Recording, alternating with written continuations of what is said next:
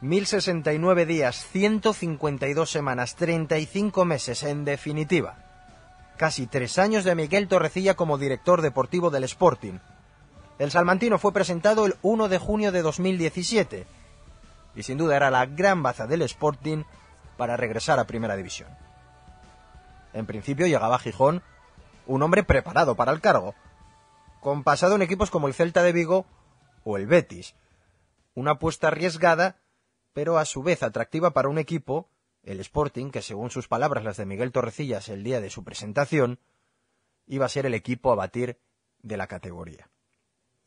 El Molinón se vistió de gala para recibir a Miguel Torrecilla aquel 1 de junio. Una camiseta del Sporting con su nombre le esperaba en una sala de prensa abarrotada por cámaras, periodistas y fotógrafos, en la que también se encontraba Javier Fernández, que fue el encargado de presentar a su apuesta para dirigir la parcela deportiva. Por aquel entonces, Rubí había terminado la temporada anterior, se encontraba en el banquillo y muchos eran los futbolistas a los que le gustaba su manera de trabajar y que pidieron públicamente, como es el caso de Babín, la continuidad del técnico. Aquel 1 de junio, Torrecilla no descartó que Rubí pudiera continuar como entrenador del Sporting, aunque ya sonaba el nombre de Paco Herrera, que por aquel entonces se encontraba en el Valladolid. Lo que nadie se podía imaginar por aquel entonces es que en dos años y medio el Sporting iba a tener cuatro entrenadores. Paco Herrera, Rubén Baraja, José Alberto López y Dukic. La primera apuesta de Miguel Torrecilla fue la de Paco Herrera. Apuesta aplaudida por muchos. Llegaba a Gijón un hombre con experiencia en los banquillos, con pasado rojo y blanco y que conocía muy bien lo que era el Sporting y la importancia de la apuesta por la cantera. Bueno, la ilusión generada por Paco Herrera duró poco. No le salieron las cosas, el Molinón se le vino encima, se perdieron partidos importantes en casa, y a Miguel Torrecilla no le quedó otra que hacer su segunda apuesta para el banquillo, Rubén Baraja. El primer bandazo del director deportivo se pasaba de un entrenador con experiencia a otro que apenas la tenía. Rubén Baraja consiguió una escalada extraordinaria en la clasificación. Llegó incluso a ponerse líder con el Sporting. Al final logró clasificarse para los playoffs de ascenso. Unos playoffs que el Valladolid se encargó de destrozar en la primera eliminatoria. Un tal Juan Mata, máximo goleador de la categoría, fue el encargado de dejar al Sporting en el camino. Y dejaba claro que para subir a primera división, además de tener una buena defensa, lo que se necesitaba era un goleador, algo que en el Sporting se tuvo, como pudo ser Michael Santos, pero que no se tiene desde hace tiempo.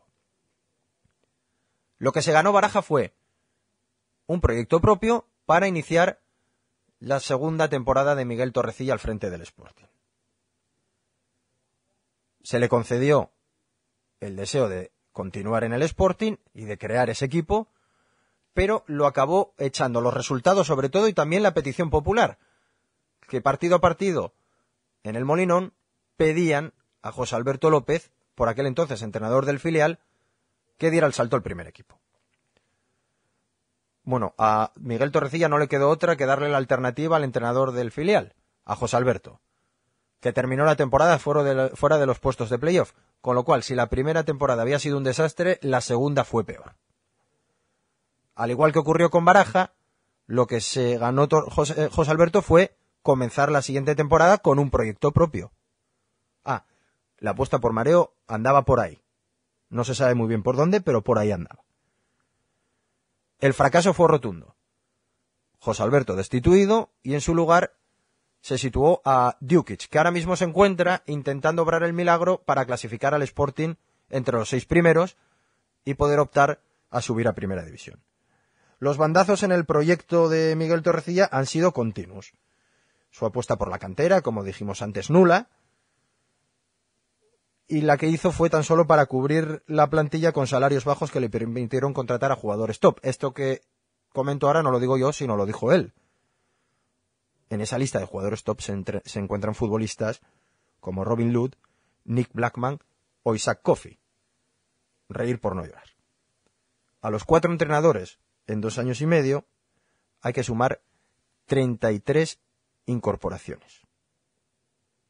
Si les parece, comenzamos el repaso con la primera temporada, en la que llegaron Alex Pérez, Sandao, Alex López, Estepovich, Michael Santos, Rubén García, Quintero, Calavera, Bergantiños y Barba.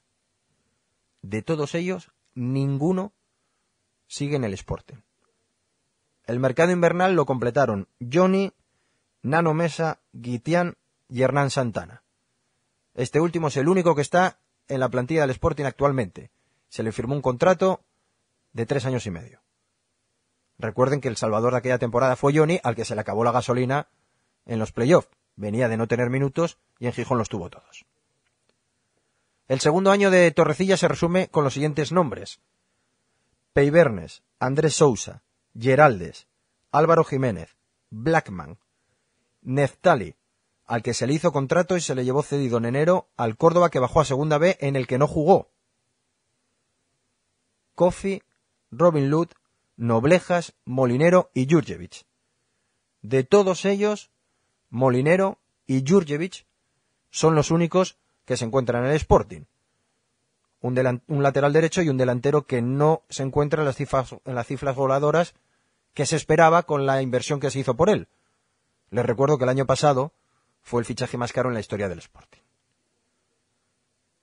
Aquel invierno se tuvo que esperar al último cuarto de hora del mercado para fichar a Aitor García, que se le fichó por tres años y medio, a Ibi López, que muchos ni se acordarán de él, y a Alex Alegría, el deseado por Miguel Torrecilla, que hizo lo que pudo como delantero centro. Y su tercer y último año se resume con Damián Mar Valiente, Borja López, Unai Medina, Javi Fuego, Manu García, Álvaro Vázquez y Murilo. Al director deportivo no le quedó otra que intentar apostar por la casa con nombres con Manu García como Manu García, Javi Fuego o Borja López. De todos ellos, Manu García es el único que tiene minutos en el Sporting.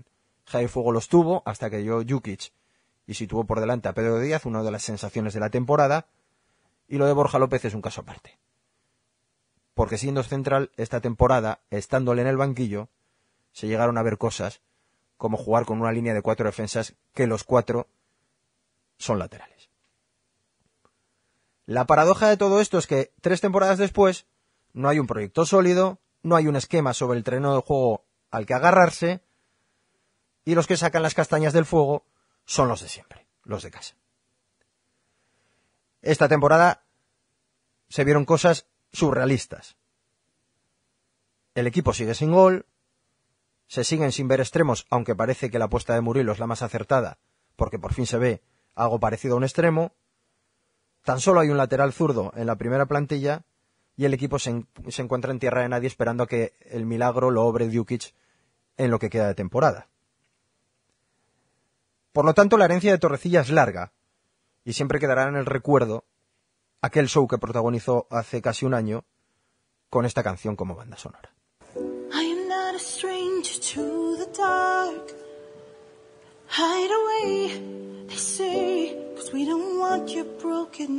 No queremos tus partes rotas. Huir, me dice. No, no huyo. Estamos aquí.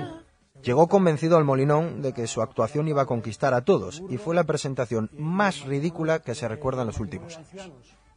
Con el chándal del club, con una camiseta rojiblanca debajo de la sudadera, repasó lo que fue su segundo fracaso y presentó el que sería su último proyecto. Completamente desgarrador. A finales del 2019 puso su cargo a disposición pero no le quedó más remedio que continuar para completar su sexto y último mercado de fichajes, ese en el que trajo a Murilo, que fue su última apuesta y resulta que parece que va a ser de las más acertadas de todas. Cuatro entrenadores y más de 30 fichajes después, el Sporting tomó la decisión de buscar un sustituto. Se anunció hace una semana. Será Javi Rico, que tiene la gran tarea de organizar un equipo desordenado y desorientado. Tan solo Molinero termina contrato en la presente campaña, por lo que su tarea no será nada sencilla. Si me permiten, repasamos la plantilla del Sporting, en la que, como les digo, tan solo Molinero termina contrato en el que en el 2021 terminan Damián Pérez, Javi Fuego, Hernán Santana, Mar Valiente, Unai Medina, Carlos Carmona, Cristian Salvador, Nacho Méndez, Álvaro Traver, Carlos Cordero, Isma Cerro. El 2022 quedará para futbolistas como Álvaro Vázquez, Borja López, Neftali, Pedro Díaz, Babín y Pablo Pérez. En el 2023, Aitor García, Jurjevic y Diego Mariño terminarán su compromiso con el Sporting y el 2024 queda para la joya del proyecto, que es por donde tiene que tirar el Sporting en los próximos años, Manu García. La buena noticia es que Javi Rico ha dado un paso ya como director deportivo y ha sido apostar por casa. Ha renovado a Pelayo Morilla hasta 2023. Con todo ello, la salida de Miguel Torrecilla parece más que justificada y ahora lo que queda es esperar que Javi Rico acierte en sus decisiones, pero sobre todo que cree un proyecto con cierta lógica. Si se sabe lo que es mareo y la apuesta que quiere hacer el nuevo director deportivo es la cantera, que lo haga. Y a partir de ahí los resultados mandarán al Sporting más arriba o más abajo en segunda división. Pero lo único que se pide en el Sporting y en la parcela deportiva es coherencia.